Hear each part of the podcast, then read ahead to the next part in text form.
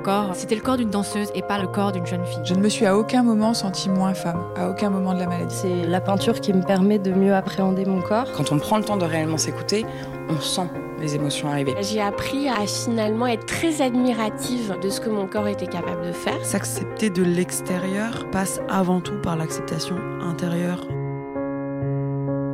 J'ai une personnalité assez forte, c'était un peu mon bouclier.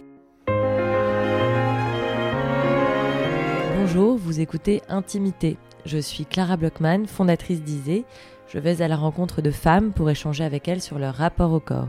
Ces femmes m'ont tout interpellé sur la façon dont le corps, son évolution, sa connaissance avaient été décisives dans la construction des femmes qu'elles sont. En allant les interviewer, j'ai voulu vous donner à vous l'opportunité d'écouter des témoignages intimes, sensibles, sensuels, sur des sujets souvent un peu trop tabous qui ont une résonance singulière pour chacune d'entre nous.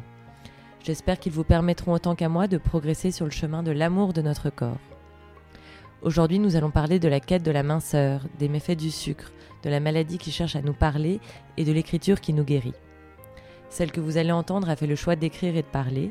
Elle a été dix ans journaliste art de vivre à l'Express et s'est fait connaître avant par son blog Café Mode. En novembre 2017, lors d'une mammographie a priori banale, elle apprend son cancer du sein. Elle publie quelques mois plus tard son récit sur le site de l'Express. Cette semaine, elle publie son livre appelé Un cancer pas si grave, dans lequel elle retrace la façon dont elle a vécu la maladie, dont elle a guéri et dont elle est sortie beaucoup plus à l'écoute de son corps. Elle, c'est Géraldine Dormoy et je suis très impressionnée de l'interviewer. Donc, je disais, je suis très impressionnée, Géraldine, parce que la dernière fois, c'est toi qui m'interviewais et l'inversion des rôles m'intimide autant qu'elle m'intéresse. Je suis très touchée que tu aies accepté de participer à cette série d'interviews. En lisant ton livre, je me suis rendu compte de la diversité des sujets que tu m'offrais et pour cela, vraiment, je te remercie. Il n'est pas qu'un récit autobiographique sur ton cancer et la façon dont tu l'as vécu, il est un récit introspectif sur ton rapport au corps depuis toujours et il nous parle à toutes, quel que soit notre parcours. Alors aujourd'hui, tu es guéri et tu le sembles l'être à plein d'égards. Guéri du cancer certes, mais aussi guéri de troubles qui t'empoisonnaient. Si bien qu'assez étonnamment, on a l'impression que cette expérience du cancer, comme tu en parles toi-même dans ton livre, t'a appris à connaître ton corps et à apaiser ta relation avec lui. Et j'ai l'impression que c'était pas gagné d'avance. Donc si tu es d'accord, j'aimerais qu'on commence justement à parler de ton rapport au corps avant la maladie. Et du coup pour ça, j'aimerais commencer par un sujet que tu évoques tout au long du livre, c'est le corps et le sucre.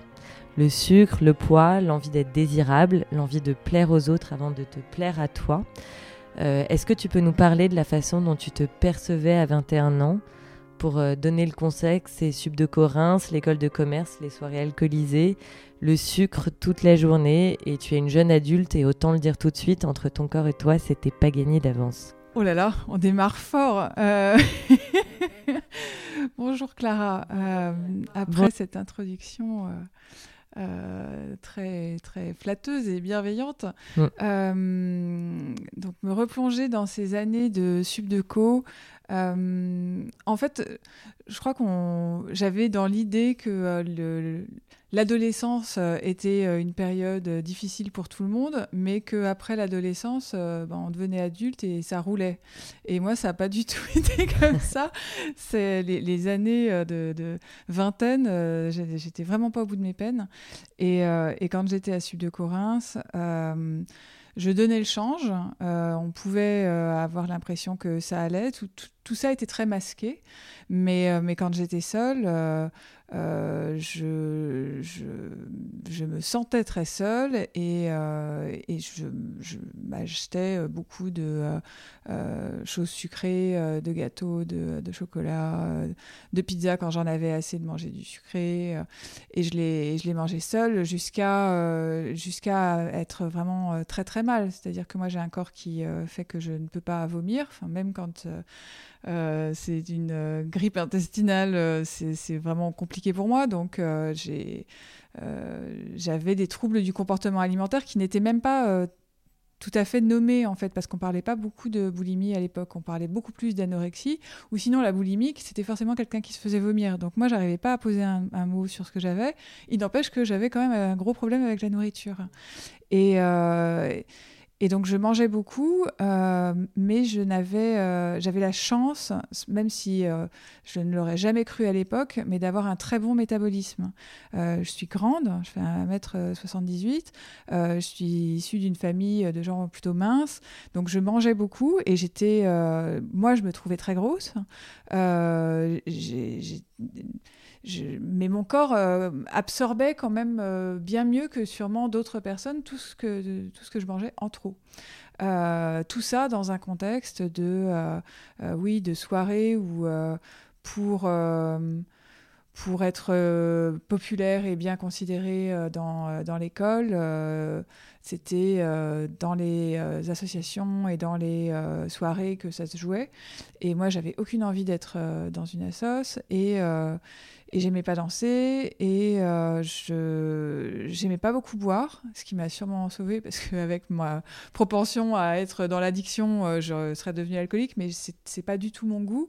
Donc du coup, je, voyais les, gens euh, se, se, se, saouler et, et, les couples se former pour quelques heures. Et, moi, je, je, me sentais complètement en dehors du coup parce que je, je n'attirais personne. J'étais euh, parce que j'envoyais les signaux que euh, j'étais verrouillée de l'intérieur. Euh, c'était, j'avais vraiment un, gros souci avec, avec les hommes aussi, en général.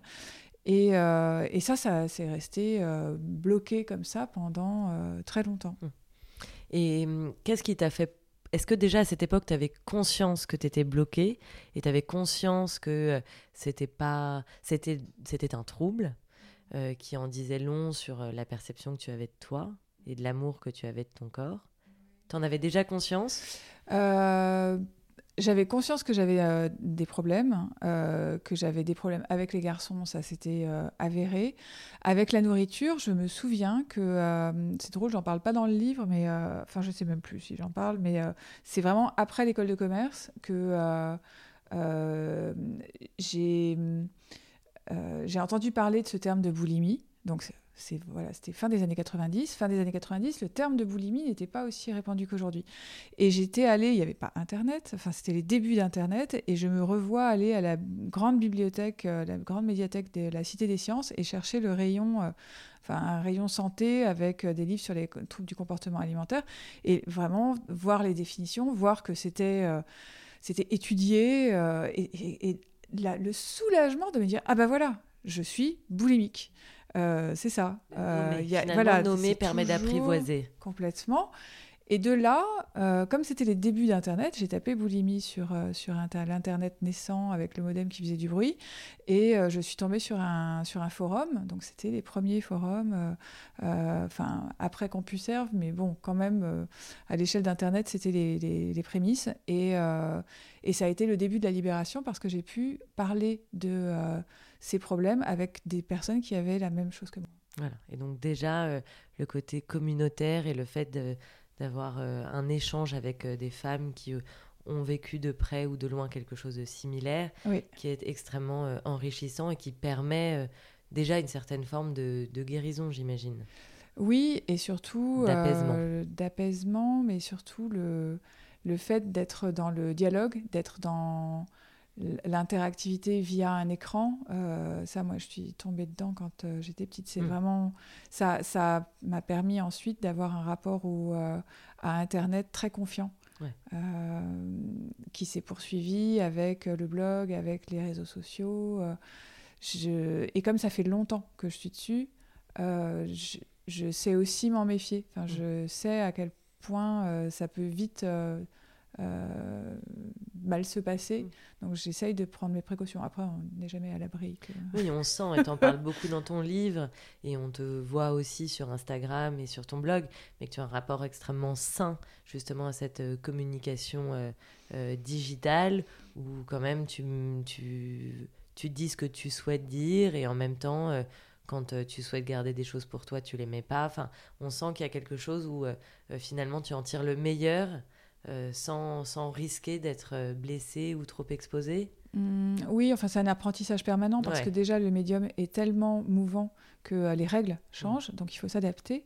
Euh, mais par exemple, moi j'ai montré mon fils euh, jusqu'à ce qu'il ait, je crois, 7 ans. Mmh. j'ai montré son visage beaucoup, enfin très souvent. et c'est quelque chose que je ne ferai plus aujourd'hui. J'ai retiré toutes les photos que j'ai pu de, de, mon compte parce que je ne m'étais pas rendu compte d'à quel point je l'exposais. Donc bon, c'est un work in progress. Ouais, c'est un questionnement permanent. Et c'est aussi notre sujet. Euh, justement, si on en revient au, corps et justement à la façon dont tu te percevais et dont tu t'interrogeais, euh, quelque chose qu'on voit, c'est euh, le, le, regard de la société sur, sur le poids et la minceur et le culte de la minceur et le fait que ça t'a rendue profondément malheureuse et que ça t'a marqué pour toujours et que tu as un peu un jour renoncé en te disant mais de toute façon euh, euh, voilà je, je, sais que je suis addict au sucre euh, maintenant continuons comme ça. À un moment tu as un peu alors oui il y a plusieurs choses l'addiction au sucre j'ai jamais lâché mmh. et aujourd'hui je n'en mange plus depuis que j'ai eu mon cancer mmh. et je me sens beaucoup mieux comme ça donc là-dessus je n'ai pas lâché sur la perception de la minceur euh, j'ai très longtemps euh, lutté en me disant que euh, c'était pas normal de ne s'accepter que en étant mince et que il fallait que je, je, change mon regard sur moi-même.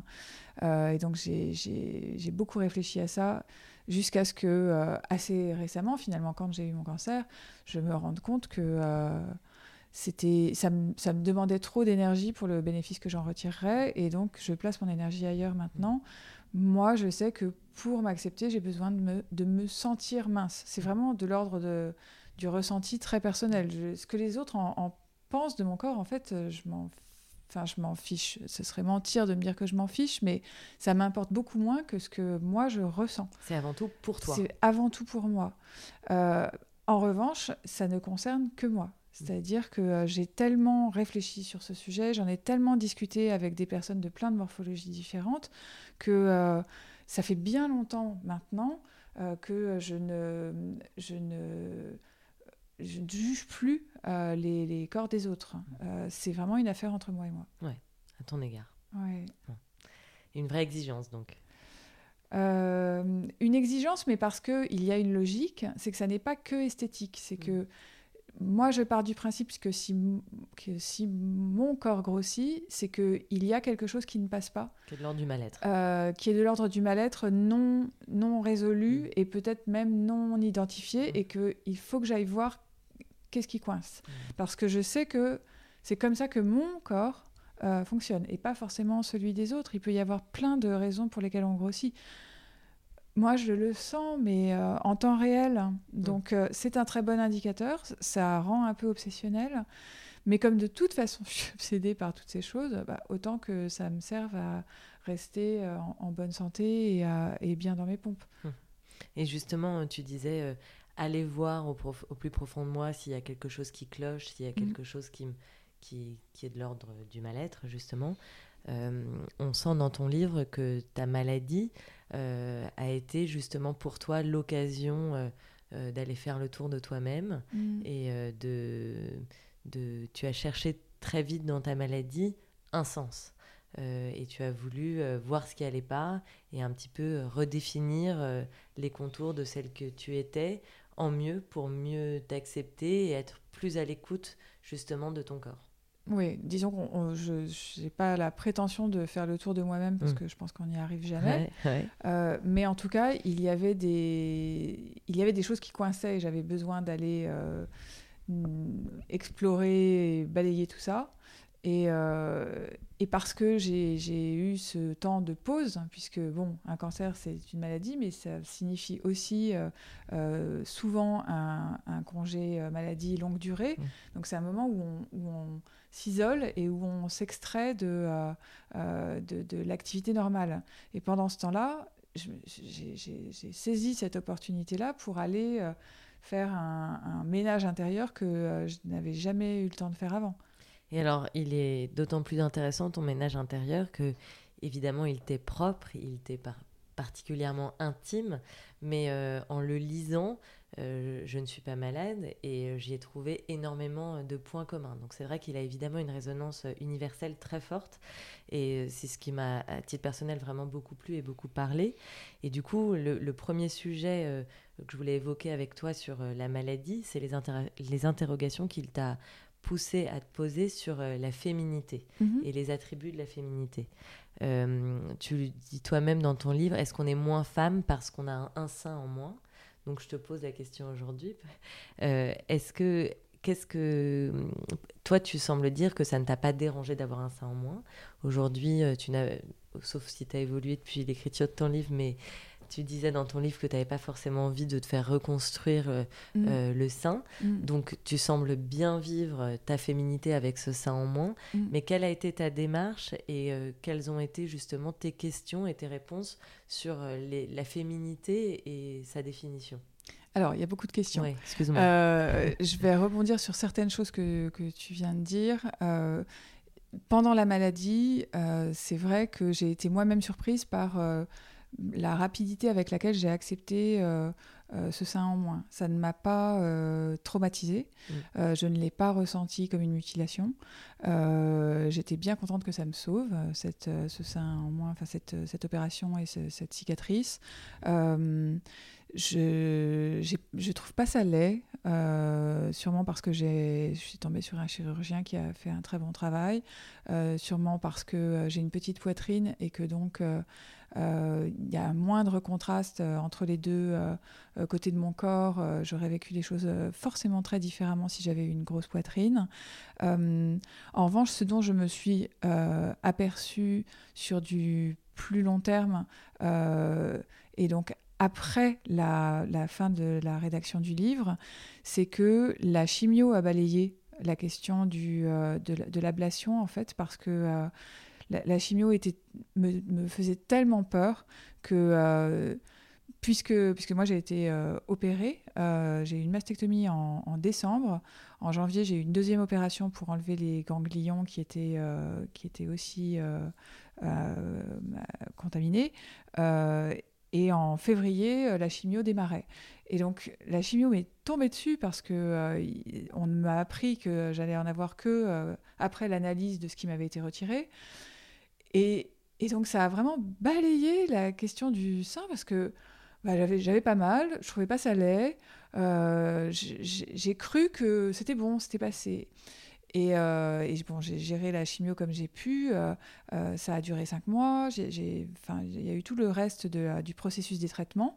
Et en fait, c'est bien après, c'est à, partir du printemps de l'année suivante, donc du printemps 2019, qu'il euh, y a eu une sorte de retour de tout ça qui m'est venu par... Euh, donc moi, je n'ai jamais voulu me faire reconstruire. On verra si euh, je change d'avis un jour, mais je n'en suis vraiment pas sûre pour plein de raisons dont on pourra parler ou pas. Mais j'en avais tellement pas envie que je, donc je portais une prothèse externe en silicone qui était très très confortable, sauf que c'était le printemps, euh, je l'avais porté pendant pas mal de mois et je commençais à en avoir assez. Euh, et j'ai euh, mon, chemin a croisé celui d'une créatrice, Noelia Morales, et qui elle avait une petite poitrine et ne portait pas de, de, de, de, prothèse. Et elle le faisait avec une telle coolitude, avec c'était tellement, elle était tellement gracieuse, c'était tellement joli que je me suis dit mais euh, mais pourquoi tu pourquoi t'essayes pas de faire comme elle en fait euh, et, et, je me revois c'était au festival de hier qu'on a eu cette euh, de la mode de hier qu'on a eu cette discussion et je me revois dans le dans le train de retour enlever ma prothèse et, et me rendre compte qu'en fait tout le monde s'en fout. Puisque alors là encore ce serait pas la même chose si j'avais 20 ans si j'avais peut-être des plus gros seins mais là je suis un peu j'ai 43 ans donc je suis un peu sous le radar et vraiment j'ai l'impression que personne ne remarque, ou si les gens remarquent, bah, c'est leur affaire. Euh, et donc, ça, sur le coup, ça s'est très bien passé, sauf que ça m'a complètement renvoyé au fait que j'avais vraiment un sein en moins parce que avant, avec la prothèse, j'oubliais pendant la journée que euh, j'avais eu un cancer du sein. Euh, là, il me suffit de me regarder dans la glace pour voir que bah, y a un côté fille, un côté garçon quelque part. Il y a vraiment un côté plat et l'autre un petit peu bombé. Et, euh, et, en plus, c'était le printemps. Et donc, euh, moi, j'adore les, robes à bretelles. Euh, et se poser la question de comment est-ce que j'allais porter des robes à bretelles, à quel point ça ne se voyait pas. Enfin, il y a eu une kyrielle de questions qui m'a renvoyée à la maladie et à ma perception du corps et donc de ma féminité.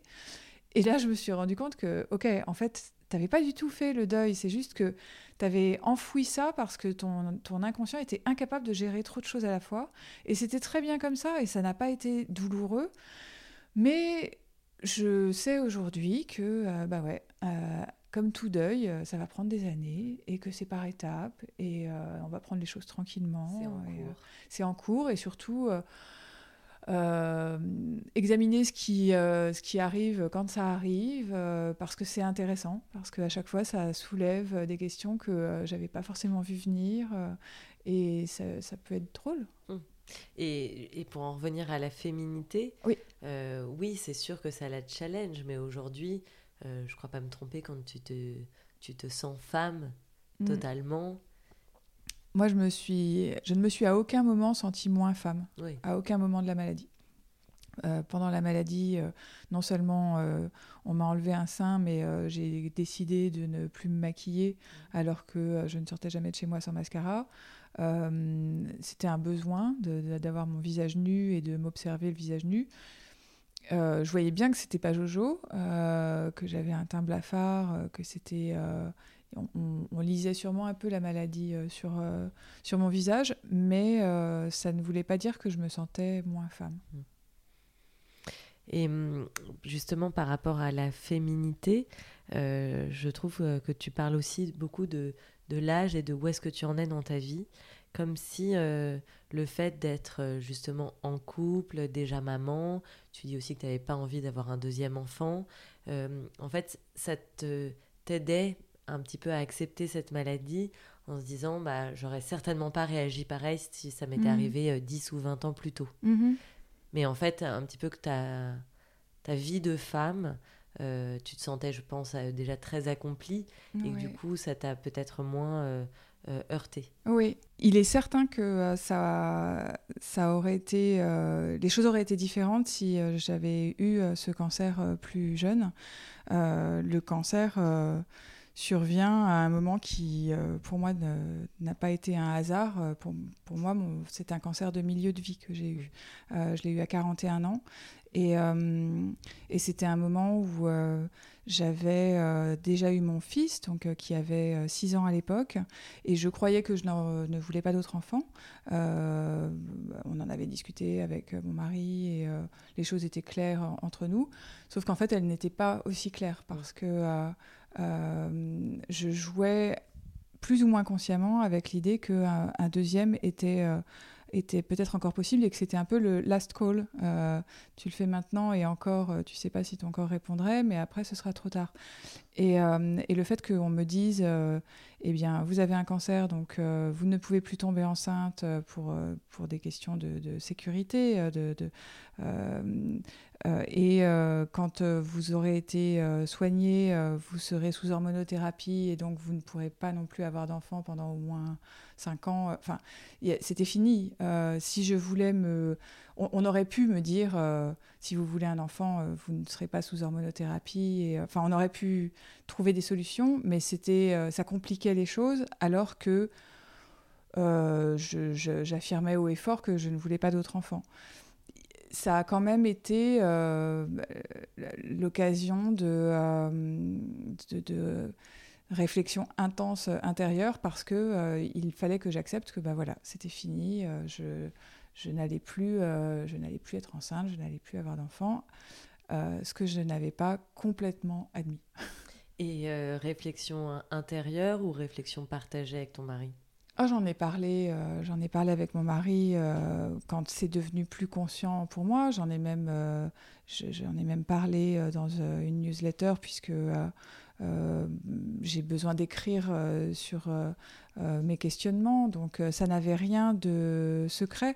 C'était plus que jusque là, je ne me l'avouais pas à moi-même.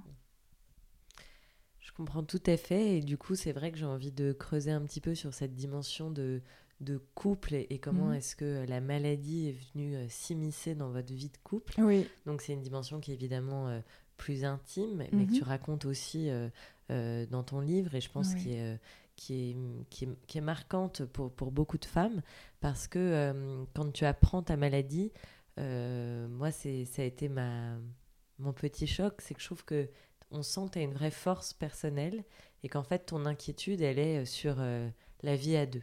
Et euh, Mhm. on sent que ta première conviction et ta première crainte, c'est que ça va venir vous, vous impacter, Mhm. euh, Marc et toi.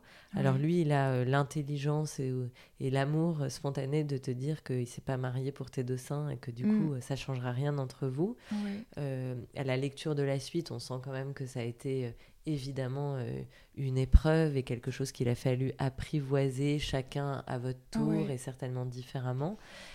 Comment est-ce que tu qualifierais euh, l'impact que ça a eu sur euh, votre vie de couple? Alors là, c'est une bonne question. Euh, bah, sur le moment, l'impact a été énorme. C'est-à-dire que il y avait plus de vie sexu- sexuelle. on était par terre. On était atterrés. Ça, ça a d'abord été psychologique. Euh, J'avais vraiment plus euh, la tête à ça.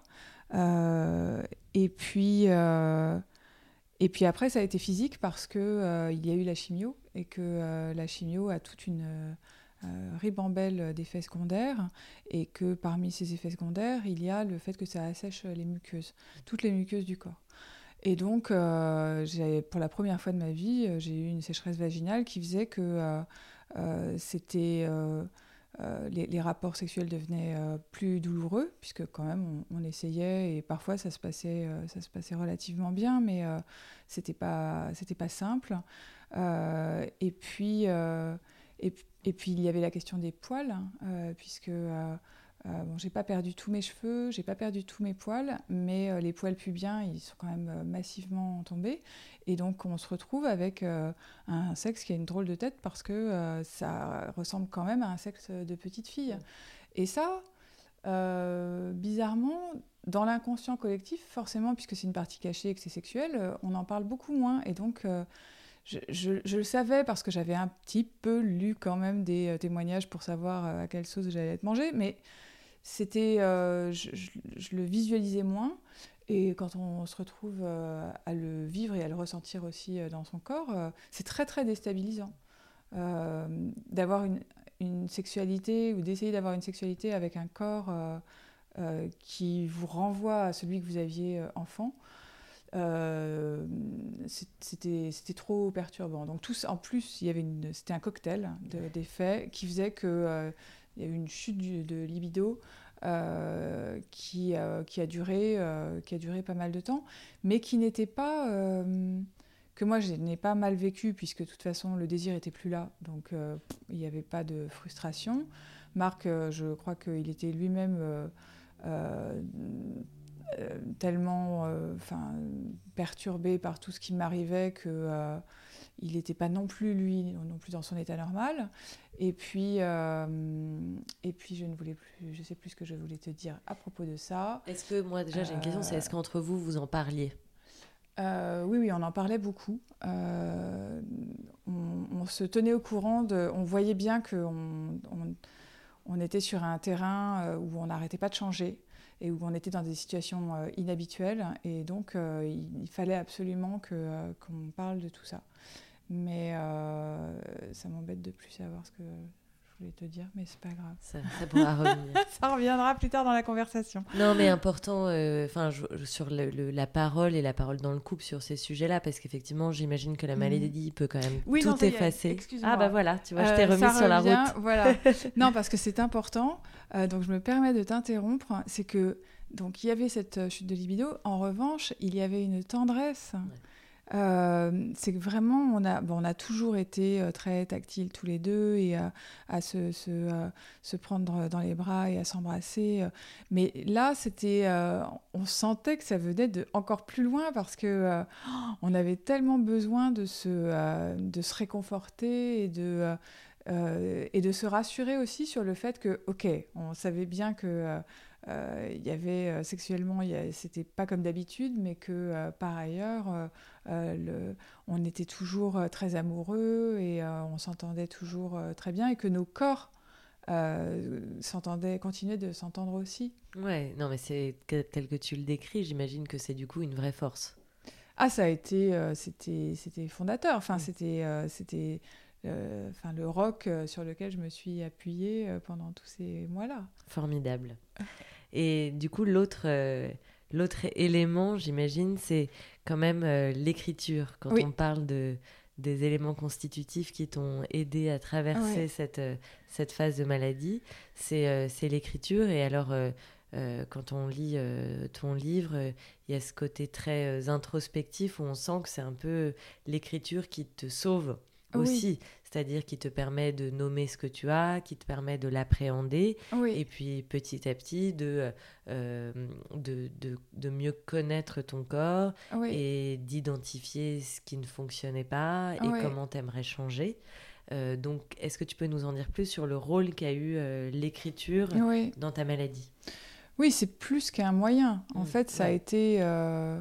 Il euh, y, a une révélation tellement centrale que je me demande à quel point mon corps euh, euh, a dû en passer par là pour que j'admette le rôle central de l'écriture dans ma vie. Parce que bon, je suis journaliste depuis dix ans et donc. Enfin, j'étais journaliste depuis, depuis longtemps et, et j'avais l'habitude d'écrire, mais j'écrivais pour les autres.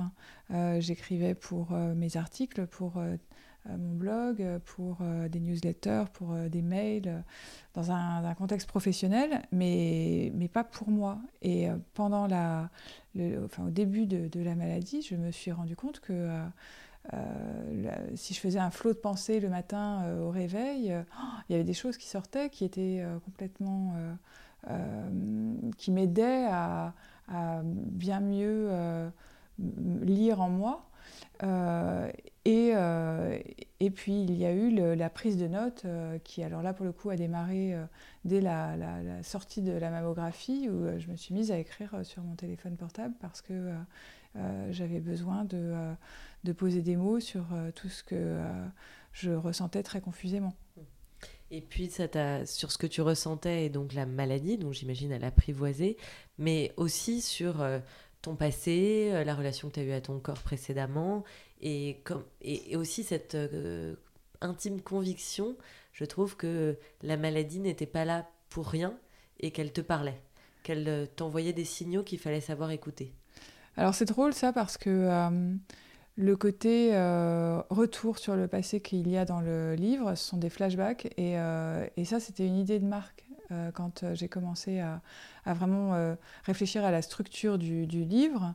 Marc m'a dit, donc Marc qui mon mari et qui écrit lui-même et qui a écrit pas mal de bouquins, il m'a dit mais si tu parles que de cancer, ça va être chiant et et ça n'est pas que ça ce que tu es en train de vivre cette année, c'est beaucoup plus large. Euh, vois-le comme une façon de ne pas faire tes mémoires parce que j'ai pas 90 ans, mais de, de faire comprendre ma, mon cheminement euh, avec beaucoup plus d'ampleur en euh, en partant de beaucoup plus loin. Et, effectivement, en le faisant, euh, je me suis rendu compte que à quel point il y avait des ramifications qui, qui venaient de loin et que enfin, en même temps, je, le savais. Hein. par exemple, pour le sucre, moi, je, sais depuis très longtemps que j'ai un problème. Mais l'écrire, le, raconter, euh, m'a permis de, de, le voir plus clairement et puis surtout de pouvoir l'expliquer. Il y a un passage du, livre où euh, je raconte une, une crise, de, une compulsion euh, alimentaire un soir en, sortant de chez une amie. Et plusieurs personnes m'ont dit, mais je ne me rendais pas compte de ce que c'était les compulsions. En fait, on parle des compulsions comme ça, mais, mais les gens, comme c'est quelque chose qui est, qu'on vit seul, euh, voire qui est caché, euh, les gens ne se rendent pas compte à quel point ça, ça occupe de l'espace mental. Et l'autre chose, je trouve, dont tu parles beaucoup, c'est euh, quand même de ton travail à, l'Express, mm. mm. où tu as été dix ans, où effectivement on sent que c'est passion, et puis que tu as un sens assidu du travail, que tu t'entends extrêmement bien avec tes collègues, que tu aimes beaucoup la vie de bureau, et qu'en même temps, tu as quand même ton entourage qui te dit est-ce que c'est pas le moment de couper le cordon? Mm. Et puis tu avances progressivement dans ta maladie. Bon, la situation de l'Express évolue aussi en parallèle, mais on, sent aussi que c'est euh, euh, en, parallèle ton travail et ta maladie, et que du coup, toi, ça t'aide aussi à avoir une prise de conscience sur finalement euh, celle que tu es, indépendamment de ton travail. Et peut-être qu'il faut aussi que tu t'affranchisses de quelque chose. Euh, oui, je me suis beaucoup trop longtemps euh, assimilée à mon travail. J'ai beaucoup trop longtemps euh, confondu les deux. Et pourtant, j'ai été en psychothérapie depuis de longues années quand le cancer m'est arrivé. et, j'avais un psy qui me le disait sur tous les tons, hein, à quel point il essayait de me, détacher de, de la, perception que j'avais de mon travail.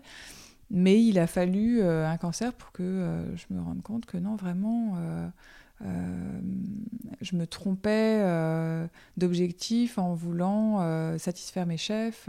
il fallait juste que je fasse mon travail du mieux possible et puis bah, ça leur plairait ou pas, on verrait. Mais rechercher l'approbation d'un chef, c'est c'est choisir comme curseur quelque chose qui est euh, de l'ordre du jugement. Donc c'est beaucoup plus euh, euh, mouvant et difficile à attraper que juste des tâches à effectuer. Oui, exactement. Et, au-delà du travail, du coup, on sent que ça t'a appris à t'écouter toi et à mm. essayer de te faire du bien à toi. Donc pas être dans le jugement vis-à-vis de ton corps, mais mm. aussi de te dire que finalement, tu avais le droit de te faire du bien, euh, tu avais le droit de prendre du temps pour toi. Tu dis beaucoup que tu fais. Il y a plein de choses que tu fais pas par manque de temps.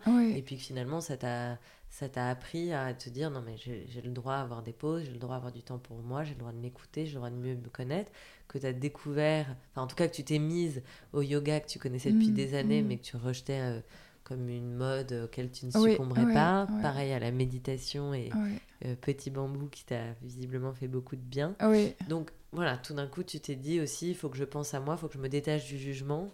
Et il y a certaines pratiques qui t'ont aidé, j'imagine, dans ce cheminement. Euh, oui, après, euh, je continue de croire que on vit dans une société où il est difficile de ne rien faire, où on a on a face à nous des entreprises euh, qui mettent de tels moyens pour nous divertir que c'est presque euh, pas humainement possible de résister. Euh, je pense évidemment à Instagram, mais parce que c'est le, premier exemple qui me vient à l'esprit, mais il y a plein de... Il y, a tellement de moyens de nous... de faire qu'on ne va pas s'ennuyer que euh, quand on décide de ne rien faire, eh bien moi je n'ai trouvé que la méditation pour euh, ne rien faire d'autre. C'est-à-dire que j'écris euh, maintes fois dans le livre que j'essaie de ne rien faire, mais j'y ai repensé après. Je me suis dit, mais est-ce que vraiment, à un moment, tu n'as rien fait? C'est-à-dire juste rester assise et ne rien faire? Non, ça n'est pas arrivé parce que j'avais toujours bah, soit de la méditation, soit une seule chose, alors que j'étais plutôt du genre à faire trois choses en même temps. Euh, donc c'était déjà, j'ai beaucoup ralenti.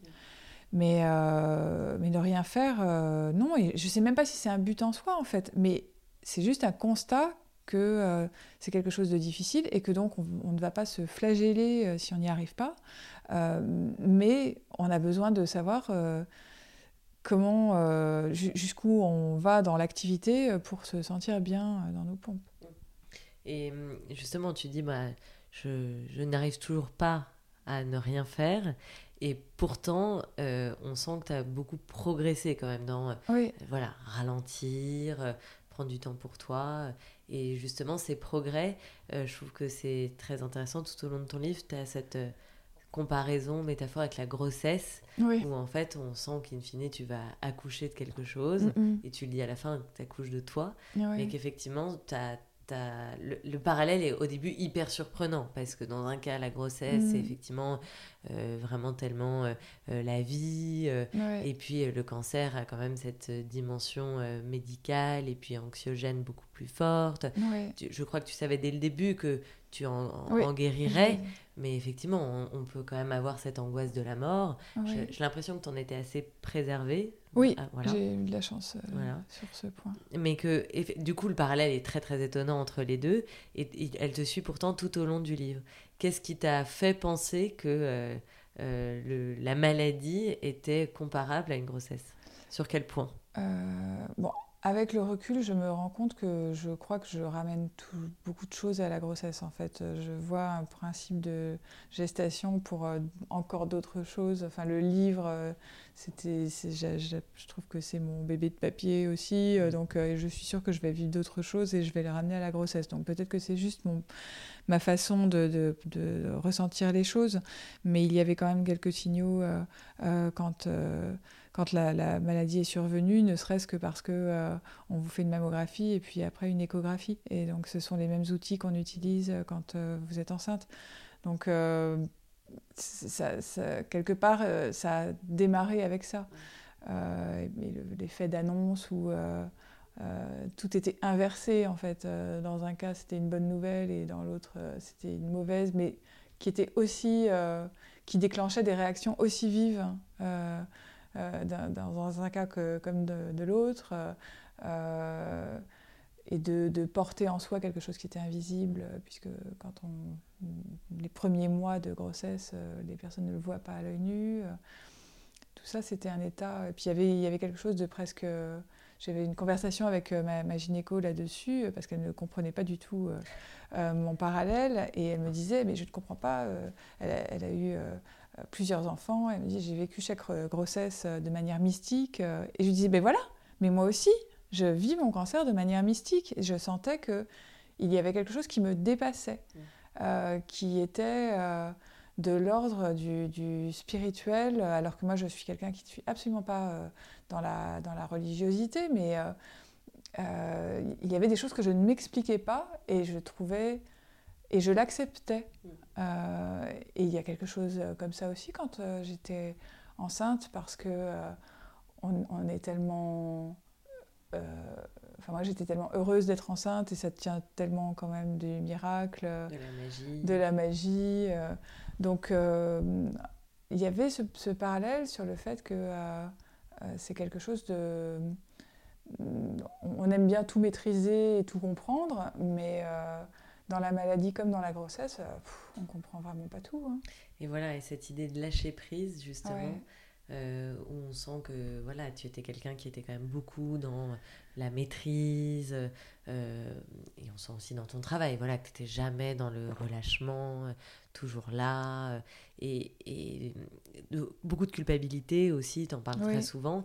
Et comment aujourd'hui, est-ce qu'aujourd'hui tu considères aborder les choses avec davantage de lâcher prise euh, oui, beaucoup plus. Euh, ça veut dire que je ne lâche pas sur tout. Je lâche euh, ce sur quoi je n'ai pas de, de prise, justement. Mais ce qui est de ma responsabilité, je pense que j'ai ma nature, elle est là et elle reste la même. Et, et j'ai pas spécialement envie de lâcher, quoique ça dépend. Mais c'est en fait, je pense que quand on, a une maladie grave, on se rend compte de manière beaucoup plus euh, euh, fine que euh, notre énergie est limitée. Mhm. Et que donc on va pas pouvoir... J'étais assez présomptueuse avant, enfin je m'imaginais que j'allais avoir de l'énergie pour tous les combats.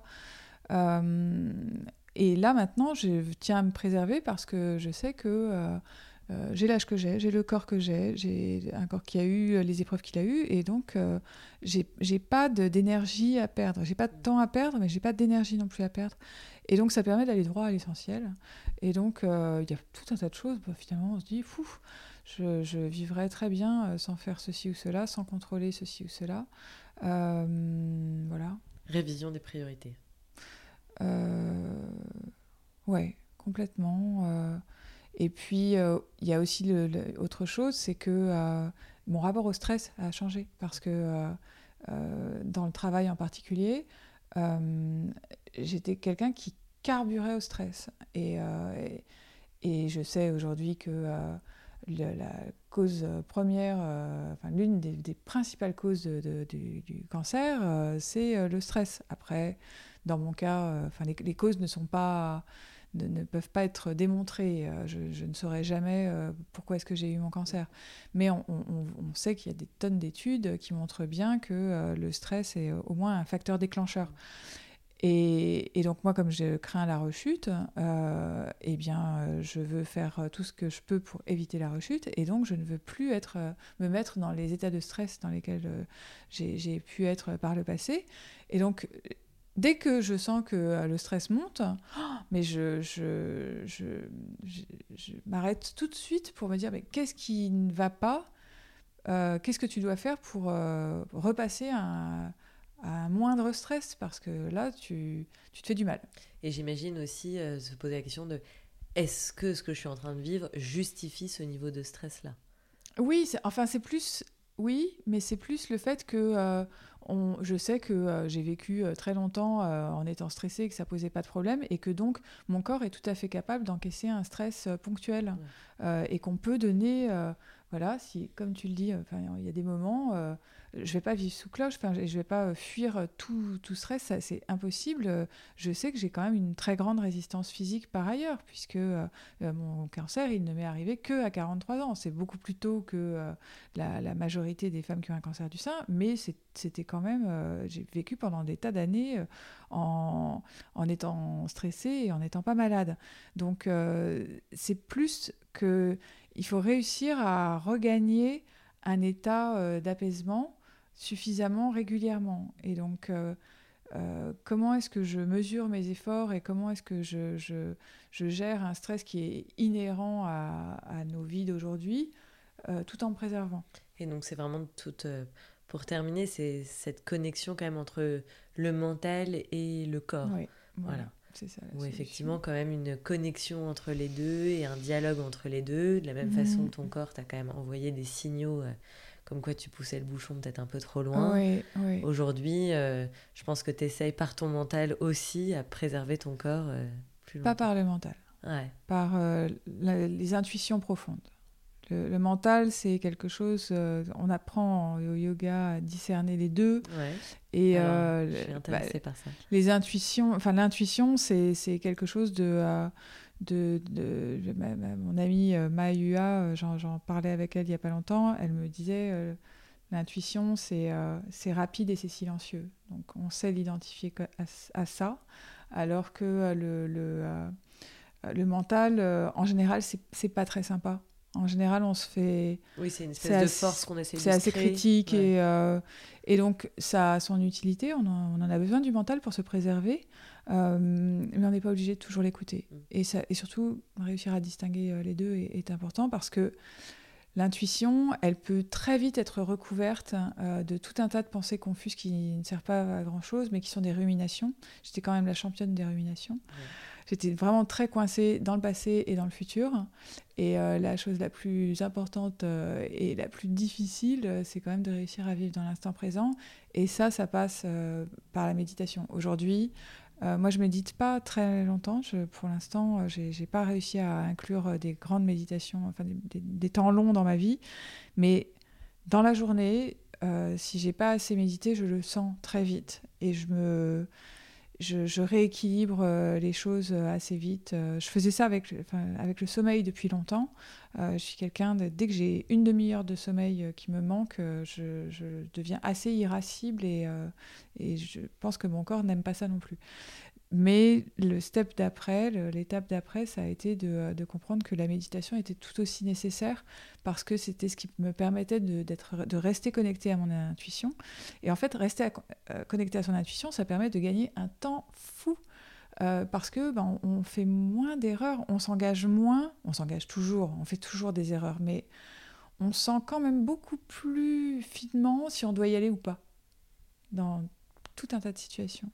Un guide un guide et qui est c'est très pratique parce qu'il est portatif, il est intérieur. C'est personne ne sait mieux que vous ce que vous avez à faire. Et il est évident. Et il est évident, mais uniquement si euh, si c'est assez clair dans notre tête. si on est en ébullition, c'est de la vase, c'est tout brouillé. Donc, mais ça, ça permet de, de, gagner un temps fou. quand tu m'as proposé cette, qu'on se voit et cette interview et ce shooting, j'ai je t'ai répondu oui en, en, cinq minutes parce que euh, je sentais que c'était ce que j'avais à faire et que c'était bon, j'avais pas à tergiverser beaucoup. Euh. c'est génial, c'est génial. Et je trouve que c'est, euh, c'est une résonance justement qui est là particulièrement universelle parce que je mm. trouve que je me ressens, je, je me retrouve évidemment dans cette, ces, derniers éléments que tu cites et, cette, cette quête quand même, mm. voilà, de de si tu dis que ça fait gagner du temps parce qu'on est concentré sur l'essentiel, qu'on est connecté par rapport à euh, ses, convictions et ses, intuitions. Je pense que c'est euh, un, un, souhait pour toutes. Et je sens aussi que c'est euh, justement, on sent que tu as, quand même creusé le sujet et, et, mis les choses en place pour prioriser ça. Oui, et en même temps, euh, je crois qu'il faut rester très humble euh, avec tout ça parce bien que sûr, bien sûr. je vais continuer. Ça n'est pas parce que j'ai une meilleure, je suis mieux connectée à mon intuition que hier que je ne vais pas faire d'erreur et ou que je ne vais pas avoir besoin de temps pour euh, pour certaines choses parce que c'est juste que la, la, les, les, antennes sont sont un peu mieux dressées et sont un peu un peu plus euh, fine, oui, je vois pas d'autres euh, d'autres termes. Euh, ça n'empêche pas, enfin ça, ça, ne me rend pas voyante.